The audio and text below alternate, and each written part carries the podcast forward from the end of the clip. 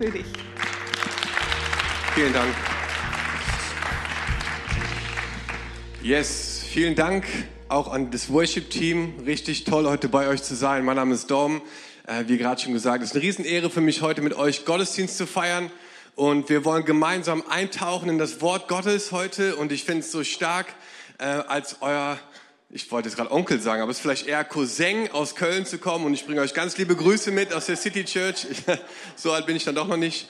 Ähm, aber wir bringen euch ganz liebe Grüße mit. Es ist so stark, gemeinsam unterwegs zu sein. Auch alle, die online mit dabei sind. Äh, wir glauben, dass Gott gut ist, dass er unser Hirte ist, dass er der Bauherr ist unseres Hauses und dass er große Pläne vorhat mit unserem Land, mit unseren Städten. Und äh, wir glauben, dass auch durch Herausforderungen wir gestärkt hinausgehen können. Und ich möchte gerne heute mit euch in einen Text eintauchen in Matthäus Kapitel 14. Und äh, wenn wir uns so das Leben anschauen der Jünger, dann hatten die nicht immer eine ganz so einfache Zeit, finde ich. Die hatten schon auch richtig herausfordernde Momente. Die hatten es, glaube ich, nicht leicht so mit Jesus unterwegs zu sein. Da gab es viele herausfordernde Momente, die sie auch gestretched hat, so in ihrem Glauben, in dem, was sie vielleicht von Jesus auch irgendwie gelernt haben.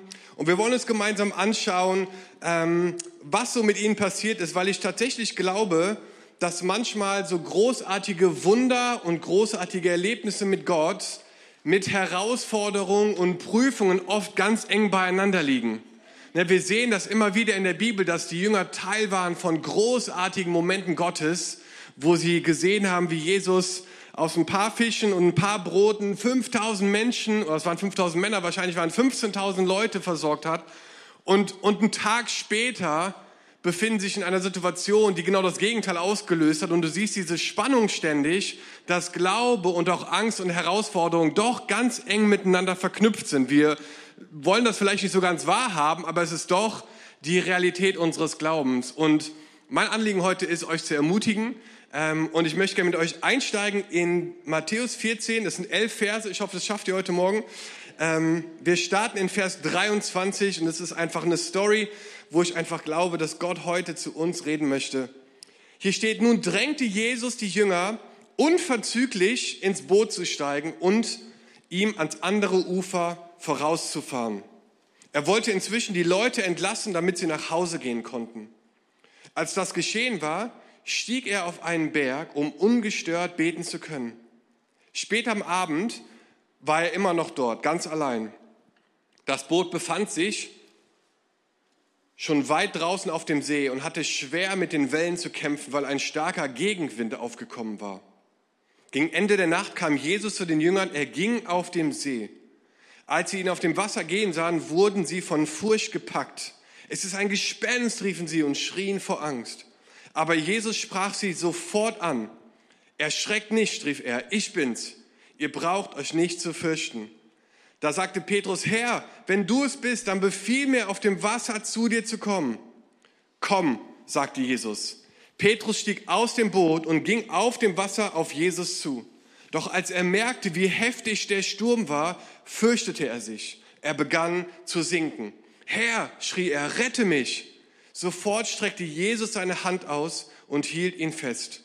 Du Kleingläubiger, sagte er, warum hast du gezweifelt? Dann stiegen beide ins Boot und der Sturm legte sich. Und alle, die im Boot waren, warfen sich vor Jesus nieder und sagten, du bist wirklich Gottes Sohn. Sie fuhren auf die andere Seite des Sees und legten bei Genezareth an. Die Bewohner des ganzen Ortes erkannten Jesus und benachrichtigten die ganze umliegende Gegend. Daraufhin brachte man alle Kranken zu ihm und bat ihn, er möge sie doch wenigstens den Saum seines Gewandes berühren lassen. Und alle, die ihn berührten, wurden geheilt. Mein Thema, worüber ich heute gerne reden möchte, ist Hope in the Dark. Ist Gott gut, auch wenn es das Leben manchmal nicht ist? Und ich würde gern beten. Jesus, wir danken dir für dein Wort. Wir danken dir, dass dein Wort lebt und aktiv ist. Und wir danken dir, dass du gut bist in jeder Lebenssituation. Wir danken dir, dass du unser Herr bist, unser König bist, unser Hirte bist, unser Beschützer bist, dass du vorangehst, Jesus. Und wir danken dir für jeden Mann und für jede Frau heute in diesem Gottesdienst. Ich bete, dass es nicht nur ein Gottesdienst wird, sondern dass es eine Begegnung wird, Jesus, mit dir.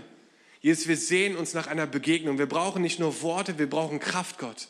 Und wir beten einfach so, dass du deine Worte heute lebendig werden lässt und dass du in unser Herz heute sprichst. In deinem Namen. Amen. Amen. Wir hatten das große Vorrecht, in der Corona-Pandemie ein Haus bauen zu dürfen, was für uns ein Riesenprivileg war und ein Wunsch, der schon viele Jahre auf unserem Herzen liegt. Und wir haben ein Haus gebaut ohne Keller. Preis den Herrn. Ich bin nämlich in einem Haus groß geworden mit einem Keller. Wer von euch ist in einem Haus groß geworden mit Keller? Das sind ganz schön viele, fast alle. Der Keller und ich, wir haben so ein ganz spezielles Verhältnis. Als Kind habe ich immer relativ viel Angst gehabt vor dem Keller, weil er war dunkel und düster, aber es war der einzige Raum, wo meine Eltern sich hinbewegen konnten, einen Fernseher reinzustellen. Und deswegen war es oft so, dass ich unten in den Keller musste, um Fernsehen zu gucken. Und mein Vater war bei der Polizei, bei dem Spezialeinsatzkommando der Polizei.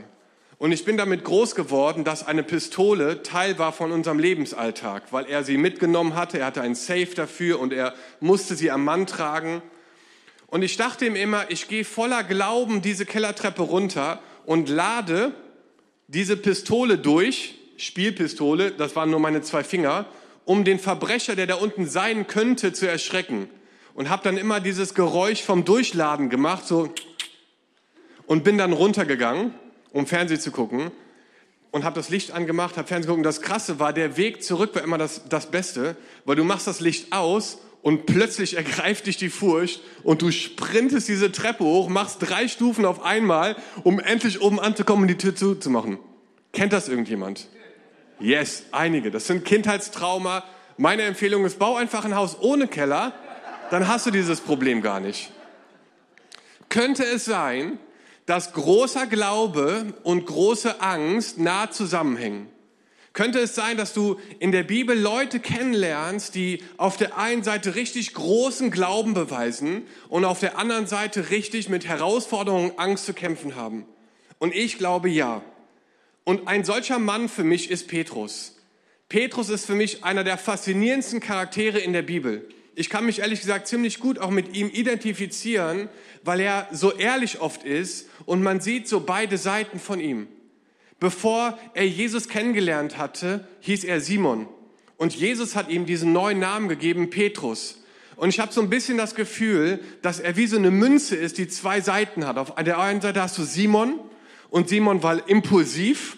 Simon war ja, voller Tatendrang. Er war auch manchmal gewaltbereit und haut auch schon mal jemand ein Ohr ab. Simon war jemand, der draufgängerisch unterwegs war vielleicht, der nicht irgendwie ein Blatt vom Mund gehalten hat. Und dann gab es aber auch noch Petrus.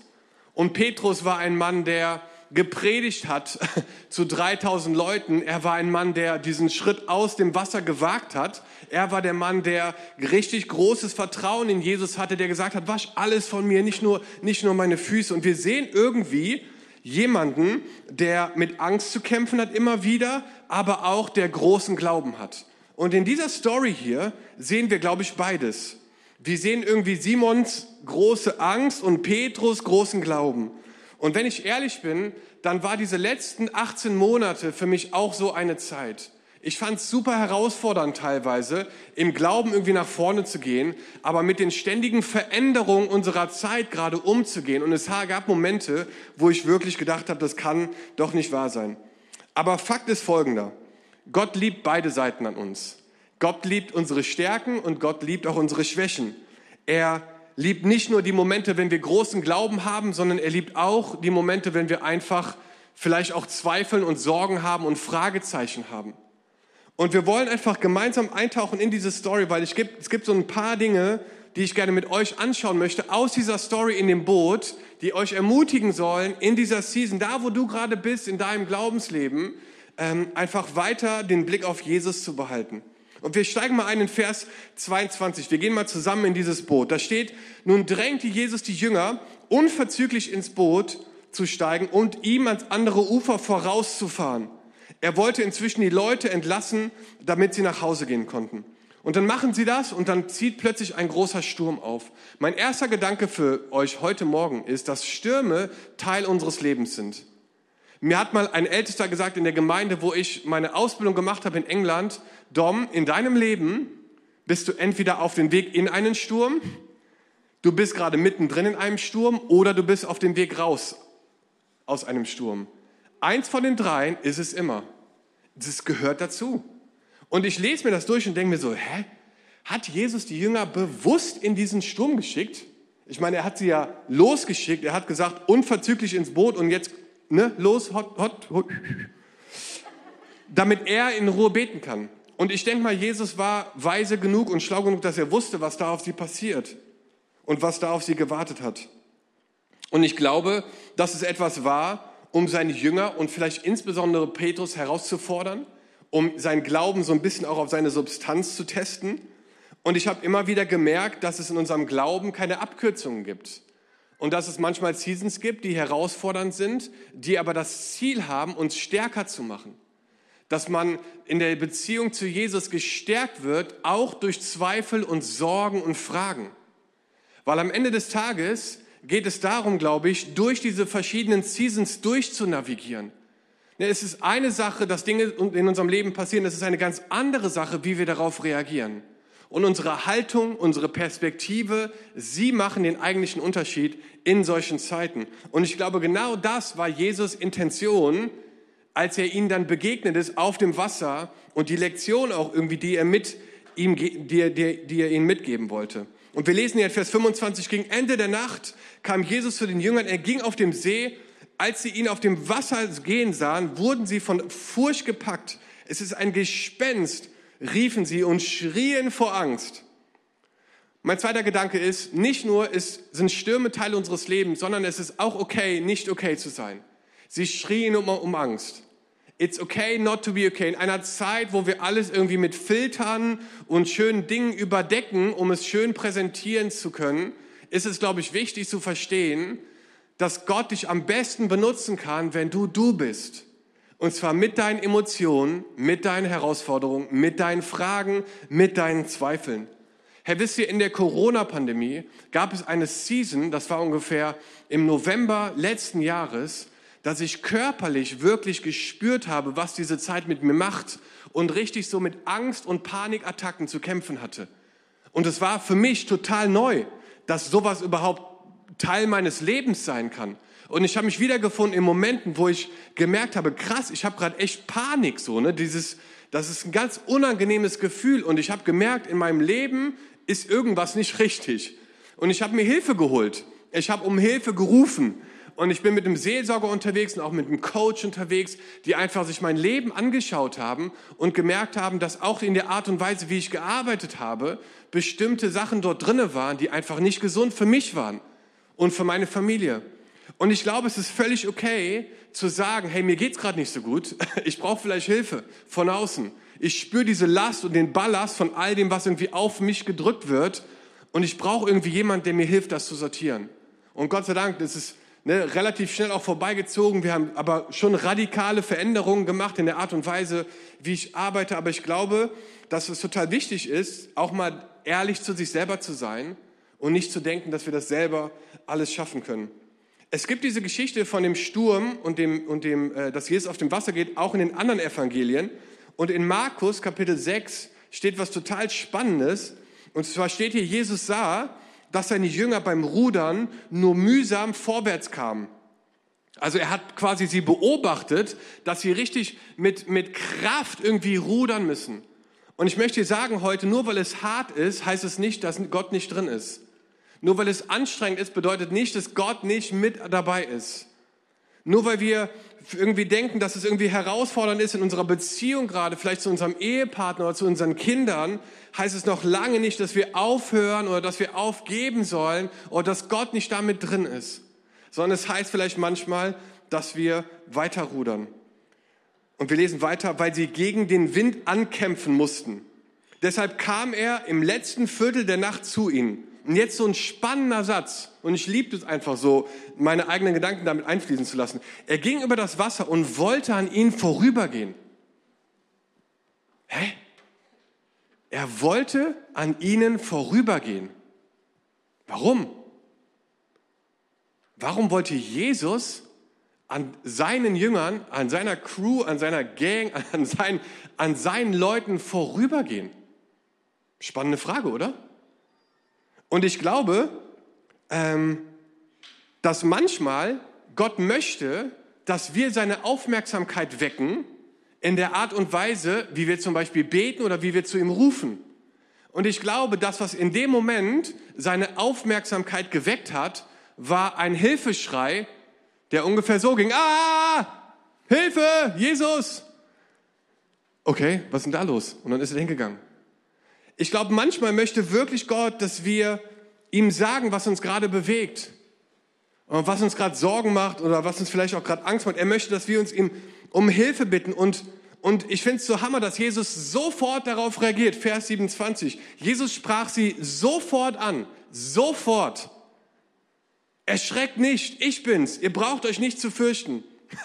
Ich finde es so genial, dass Jesus sie sofort anspricht. Und dann sagte Petrus, Herr, wenn du es bist, dann befiehl mir, auf dem Wasser zu dir zu kommen. Und ich finde es wieder ein Widerspruch, ehrlich gesagt, weil wenn ich mich in diese Lage versetze, in diesem Boot, riesiger Sturm, die Wellen türmen sich auf, ich habe richtig Schiss, ich rufe um Hilfe, ich sehe, dass Jesus kommt, dann wäre doch meine erste Antwort oder meine erste Frage, Jesus, macht, dass dieser Sturm aufhört. Wir gehen hier um. Und was sagt Petrus? Herr, wenn du es bist, dann befiehl mir, auf dem Wasser zu dir zu kommen. Verstehe ich nicht. Wenn ich, also ich bin jetzt nicht so clever, aber in meinem Denken stelle ich mir vor, ich würde einfach sagen, Jesus, es wäre Hammer, wenn du einfach diesen Sturm zum Schweigen bringen würdest, damit hier wieder Ruhe einkehrt. Kennst du dieses Gebet vielleicht? Und Petrus sagt, hey, Herr, wenn du es bist, dann befiehl mir, auf dem Wasser zu dir zu kommen. Und das finde ich so spannend, weil wenn wir da hineinschauen, und uns hinterfragen, warum hat Petrus das gesagt, dann verstehen wir etwas, glaube ich, von der Art und Weise, wie es manchmal aussieht, Jesus nachzufolgen. Ich weiß nicht, ob du das kennst, dass du sagst, Herr, bitte schenke mir diesen Job am Montag um drei Uhr und eine offene Tür oder lass um zwölf gleich die Frau meines Lebens durch diese Tür kommen, dann brauche ich nicht mehr zu suchen oder, oder wie auch immer. Und das Gefühl ist manchmal, dass dass Jesus uns folgt und dass wir Entscheidungen treffen und sagen, Jesus, wäre Hammer, wenn du das segnen würdest. Ich treffe jetzt diese Entscheidung und es wäre super, wenn du sagst, das machen wir so. Und, und er folgt mir und ich denke mir manchmal so, ist es nicht eigentlich andersrum? Dass Jesus vorausgeht und dass wir nicht fragen, hey, was möchte ich, sondern was möchtest du? Was ist dein Wille? Was möchtest du gerade machen? Und ich glaube, dass es hier Petrus darum geht, diesen Auftrag zu leben, ähm, einfach auf, Jesus zu hören und diesem Befehl zu folgen.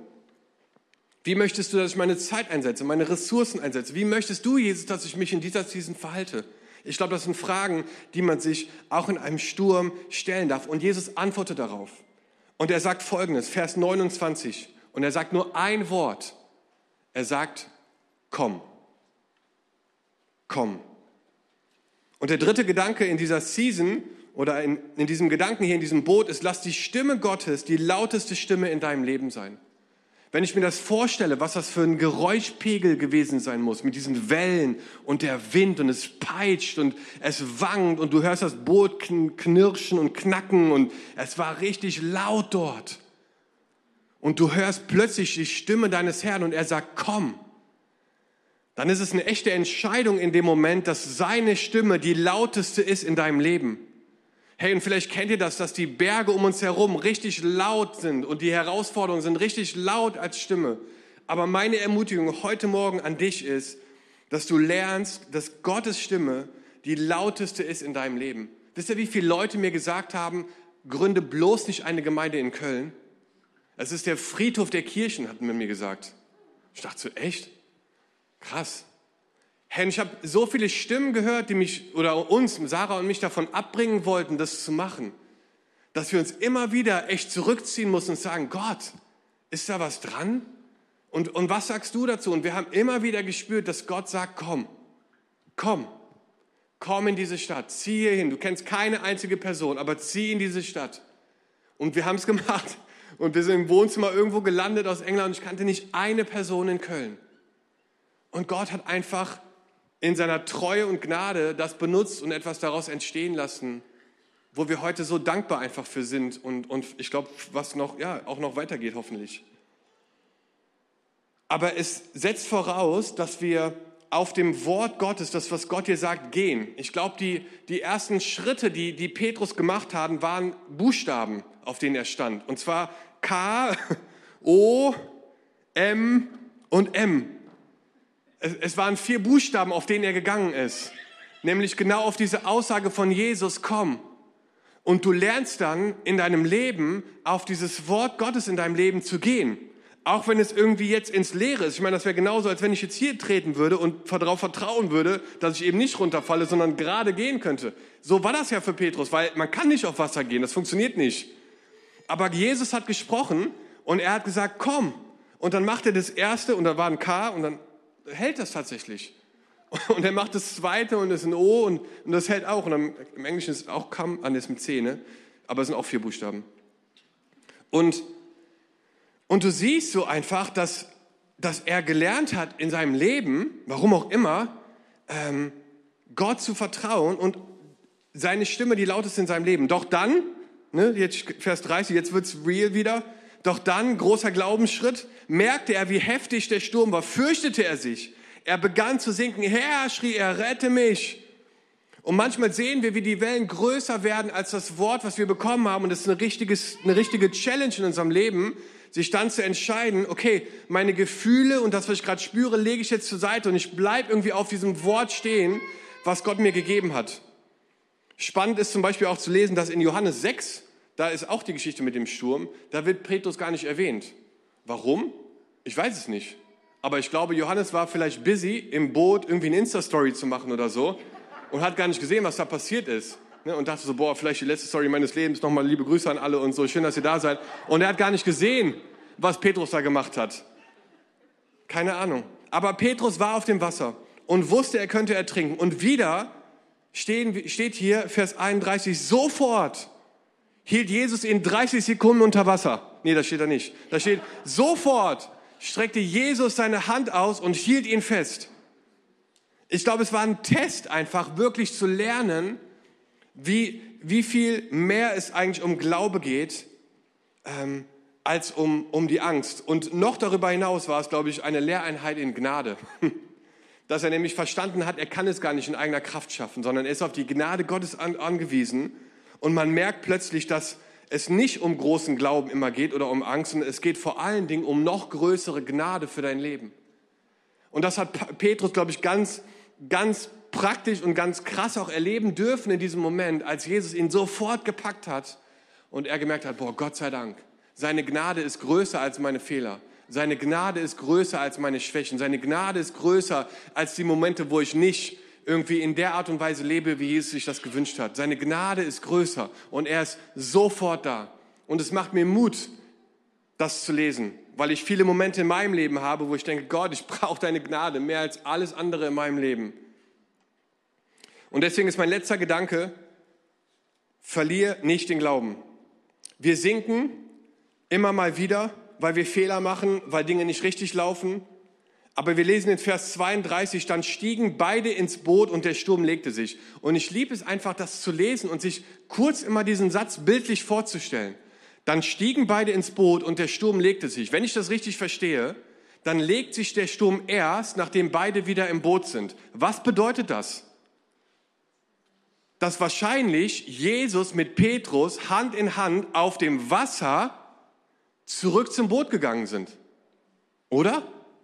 Zumindest interpretiere ich das einfach mal da rein. Das steht da nicht. Wir müssen ihn irgendwann selber fragen, wenn wir ihn sehen. Dann kannst du ihn auf einen Kaffee einladen und da mal selber die Details dir holen. Aber ich denke, wir sehen hier wirklich die Gnade Jesu, die sagt, komm, ich nehme dich bei der Hand und wir laufen zurück. Das, was du zuerst vielleicht alleine nicht geschafft hast, da, da bin ich jetzt an deiner Seite, nimm dich an die Hand. Wir laufen zurück zu dem Boot und sie stiegen ein und dann, und dann legt sich der Sturm.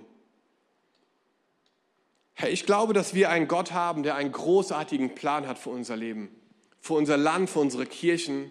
Ich glaube, wir dienen einem Gott, der in Herausforderungen uns auch stärker macht, der uns Perspektiven immer mal wieder neu, neu betrachten lässt, der uns rausnimmt vielleicht, der uns zeigt, so hey, es ist in Ordnung, Leute mit ins Boot zu holen, um dir zu helfen. Es ist in Ordnung, auch mal zu sagen, boah krass, mir geht's einfach gerade nicht so gut. Ich glaube, ich brauche jemanden an meiner Seite, ich brauche Freunde, andere Leute, die mich einfach unterstützen. Ich glaube, dass Jesus und auch, und auch andere Leute gut damit umgehen können. Ich glaube, es gibt Seasons, wo man einfach auch sagen darf, so hey, ich, ich, ich, ich nehme diese andere Stimme jetzt nicht in mein Leben, sondern will mich wirklich ausrichten auf das, was Gott sagt. Und wenn er was sagt, dann gehe ich auf diesem Wort, auch wenn sich das vielleicht erstmal anhört, als wenn es nicht funktionieren könnte. Weil so funktioniert Glauben. Und ich glaube, dass das die Story war, die Petrus gelernt hat. Und als alle im Boot waren, Vers 33, warfen sie sich vor Jesus nieder und sagten, du bist wirklich Gottes Sohn. Ich glaube gar nicht, dass es nur um Petrus ging, der auf dem Wasser gegangen ist.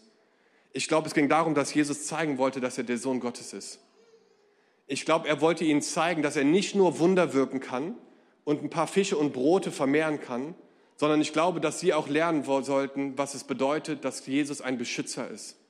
Dass Jesus auch im Sturm da ist. Dass er nicht nur da ist, wenn die Massen sitzen und ihm zujubeln und irgendwie da das Brot nicht aufhört und die Fische und alle denken, wow, Wahnsinn, was für ein Vermehrungswunder, das ist ja unglaublich sondern auch in so einem Moment gelernt haben, krass, Jesus ist hier, er ruft nach mir, er ist an mir interessiert, seine Gnade ist da für mich und er möchte zu mir reden.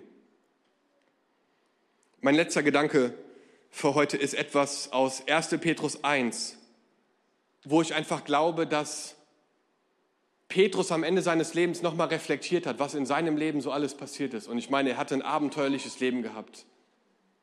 Und ich glaube, als er seine Briefe geschrieben hat, war das wie so, wie so ein Tagebuch für ihn auch teilweise, wo er nochmal reflektiert hat, was ist in meinem Leben alles passiert?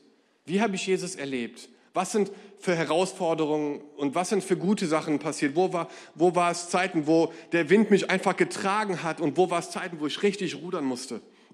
Und ich glaube, was er in dieser Nacht gelernt hat auf dem See, sehen wir, wenn wir seine Briefe lesen. Und ich möchte euch zwei Verse raussuchen, so als allerletzten Gedanken. Und äh, die Band oder der Piano-Player kann gerne auch wieder zurückkommen. Dann äh, kommt auch der Heilige Geist wieder. Ne? Spaß. Äh, und da lesen wir folgendes. Ihr habt also allen Grund, euch zu freuen und zu jubeln, auch wenn jetzt nach Gottes Plan für eine kurze Zeit Prüfungen verschiedenster Art durchmachen müsst und manches Schweres erleidet. Denn diese Prüfungen geben euch Gelegenheit, euch in eurem Glauben zu bewähren. Genauso wie das vergängliche Gold im Feuer des Schmelzofens gereinigt wird, muss auch euer Glaube, der ja unvergleichlich viel wertvoller ist, auf seine Echtheit geprüft werden. Und wenn dann Jesus in seiner Herrlichkeit erscheint, wird eure Standhaftigkeit euch Lob, Ruhm und Ehre einbringen. Herr, mich hat das so ermutigt, als ich das gelesen habe. Dass Petrus wahrscheinlich genau in dieser Season gesagt hat, Jesus, ich möchte einfach standhaft bleiben in meinem Glauben. Ich möchte auch mal um Hilfe bitten, auch Leute mit hineinholen, auch dich um Hilfe bitten, Jesus. Aber ich finde es so genial, wie, der, wie er das hier beschreibt. Und ich glaube, es war eine Lektion aus dieser Nacht, die ihn dazu bewegt hat, diese Worte zu schreiben. Dass er gesagt hat, hey, es, es wird Prüfung, es wird Stürme geben. Daran ist gar kein Zweifel. Aber wir haben eine Entscheidung, wie wir da durchgehen. Und wenn sich unser Glaube bewährt, dann wird es uns Lob, Ruhm und Ehre einbringen. Und ich dachte, wow, Jesus ist so genial. Er ist so voller Gnade. Und ich möchte einfach, ähm, ja, so zum Abschluss vielleicht mit dir beten auch. Vielleicht, wenn du neu bist oder du hast mit Glauben gar nichts am Hut. Wir wollen einfach zuerst dafür beten, dass Jesus in Stürmen einfach unser Anker ist und dass wir einfach zu ihm kommen dürfen voller Hoffnung, dass er noch viel mehr mit uns vorhat. Hey, die besten Jahre in unserem Land kommen erst noch. Hey, ich glaube, dass in den nächsten Jahren sich 10.000 Menschen in unserem Land bekehren werden. Diese Pandemie hat dazu geführt, dass Menschen sich grundlegende Fragen stellen, weil ganze Eckpfeiler in ihrem Leben, worauf sie bis jetzt gesetzt haben, weggebrochen sind. Wie materieller Wohlstand vielleicht oder eine Arbeitsstelle und plötzlich Leute sich Fragen stellen, warum lebe ich eigentlich? Was ist der Sinn meines Lebens? Und wir eine riesen Chance haben, in dieser Zeit sagen zu können, dass wir von jemandem wissen, der der Weg, die Wahrheit und das Leben ist. Und dass du echte Erfüllung findest in dem Moment, wo du dein Leben in die Hände von Jesus gibst und dass er dich durch das Leben führt. Das heißt nicht, dass alles rosig wird danach. Sorry, wenn das manchmal gepredigt wird. Das bedeutet es nicht, zu Jesus zu kommen. Aber es bedeutet, dass du jemanden an der Seite hast, der wie ein Anker, wie eine Hand ist, der dich führt in richtig guten Zeiten, aber auch wenn es richtig herausfordernd ist. Und da möchte ich dich heute mit ermutigen, dass du eine neue Sehnsucht, eine neue Liebe für Jesus bekommst, dass du dich neu zu ihm zuwendest und sagst, Jesus, ich brauche dich in meinem Leben und ich, ich möchte dir nachfolgen. Und Jesus, dafür wollen wir heute Morgen beten. Und vielleicht können wir zusammen aufstehen. Und wir danken dir, Gott, dass du treu bist, Herr. Wir danken dir, dass du gut bist. Wir danken dir, dass du redest, Gott. Und ich bete für deine Stimme, dass sie uns einfach neu mit Kraft füllt, Gott. Danke, dass du ein guter Vater bist, dass du der gute Hirte bist, Gott. Ich danke dir, Jesus, dass du Geniales vorbereitet hast für die Stadt Bonn, für diese Gemeinde, für diese Umgebung, Herr, für uns als Bundesland, Jesus. Und wir beten für Standhaftigkeit. Wir beten für Ehrlichkeit, Jesus. Jesus, dass es okay ist, zu dir zu rufen, wenn wir irgendwie selber nicht weiter wissen. Ich danke dir, dass du dich nicht abwendest, sondern dass du sofort da bist. Dass du sofort unsere Hand ergreifst und mit uns gemeinsam durch die Season des Lebens gehst. Und dass wir spüren dürfen, dass, dass wir es aus eigener Kraft nicht schaffen, aber mit dir gemeinsam können wir alles durchstehen. Herr, ich möchte dich einfach fragen heute, wenn du hier im Raum bist oder auch zu Hause am Livestream oder unterwegs oder wo immer du gerade zuschaust, vielleicht kennst du Jesus gar nicht. Und vielleicht bist du neu hier und du fragst dich, von wem reden die da vorne? Darf ich dir eine Sache sagen? Gott liebt dich. Egal wo du herkommst, egal was du gemacht hast in deinem Leben, egal was du hier mit hineingebracht hast in diesen Raum, Gott liebt dich. Und er liebt dich so sehr, dass er diesen Weg ans Kreuz für dich gegangen ist, für deine Fehler, für deine Sünde, für die Dinge, die dich von Gott getrennt haben, damit du heute ein Leben leben kannst, was Sinn hat, was Bestimmung hat. Und ich möchte dich einfach einladen, mit mir gemeinsam ein Gebet zu beten, wo wir sagen, komm, komm, komm Jesus und mach alles neu. Und Jesus, wir laden dich jetzt ein, dass du in diesen Moment mit hineinkommst. Und wir machen uns eins jetzt und sagen, komm Jesus, komm in mein Leben, komm Jesus, komm und mach alles neu. Jesus, wir beten, dass du uns vergibst, da wo wir gefallen sind, da wo wir in Fehler und Sünde gefallen sind. Jesus, wir danken dir, dass dein Blut uns reingewaschen hat. Und dass du uns ein neues Leben schenkst. Das Alte ist vergangen, das Neue ist da. Und Jesus, wir sehen uns danach, erfüllt zu werden von dir, ein Leben mit Sinn zu führen. Und ich bete, dass du jetzt kommst, Geist Gottes, dass du diese Menschen füllst von innen heraus, dass sie spüren dürfen, dass du da bist und dass du Dinge neu machst, Herr. Wir beten für einen neuen Start, Herr. Ich danke dir, dass deine Gnade neu ist jeden Tag. Und wir wollen dir einfach sagen, Jesus, dass wir dich lieben und dass wir dir nachfolgen wollen von diesem Tag an bis zum Rest unseres Lebens. In deinem Namen, Herr. Und alle sagen gemeinsam, und alle sagen gemeinsam, Amen. Gottes Segen euch.